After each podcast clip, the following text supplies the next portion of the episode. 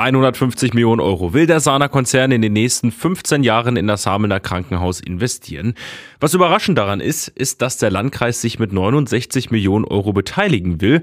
Der Rest soll aus Landesmitteln und aus Konzerngeldern finanziert werden. Aber der Landkreis hat diese 69 Millionen Euro nicht und wird dafür jetzt Kredite aufnehmen müssen und sich so auch weiter verschulden. Das sagt Carsten Vetter, der scheidende Kämmerer des Landkreises Hameln-Pyrmont. Natürlich haben wir das Geld nicht.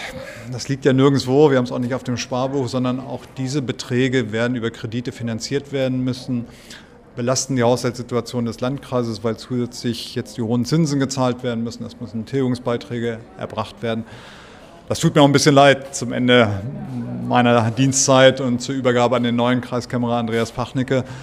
Aber wir sind in der Pflicht. Wir haben damals zugesagt, ein funktionsfähiges Krankenhaus an die Gesundheitseinrichtungen zu übergeben. Im Nachhinein hat sich herausgestellt, dass während der Bauphase doch einige Mängel zutage getreten sind, denen wir uns jetzt stellen müssen. Und dafür müssen wir das Geld aufbringen, auch wenn es den Kreishaushalt belastet und uns in eine noch höhere Verschuldung führt.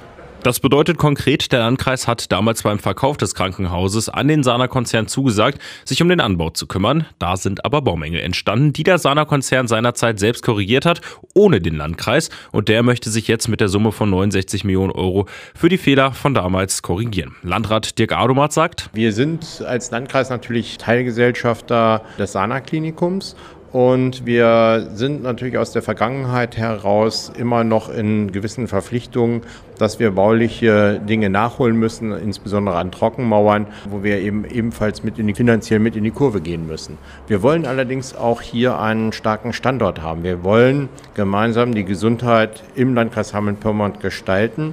Diese 69 Millionen Euro sind aber noch nicht freigegeben. Der nicht öffentliche Kreisausschuss, ein Gremium aus Politik und Verwaltung, muss am 7. November darüber entscheiden. Sollte die Politik am Ende Nein zu den Plänen sagen, dann wäre der Gesundheitsstandort in Gefahr, sagt Adomat. Wir sind also für die Gesundheitsvorsorge zuständig. Und rein theoretisch, rein theoretisch, nach der derzeitigen Gesetzeslage und was man vorhat, letztlich Ausfall bürgen, sollte irgendwann mal Sana sagen, unter diesen Umständen möchten wir hier das Klinikum nicht weiter betreiben. Dann wäre der Landkreis in der Verpflichtung.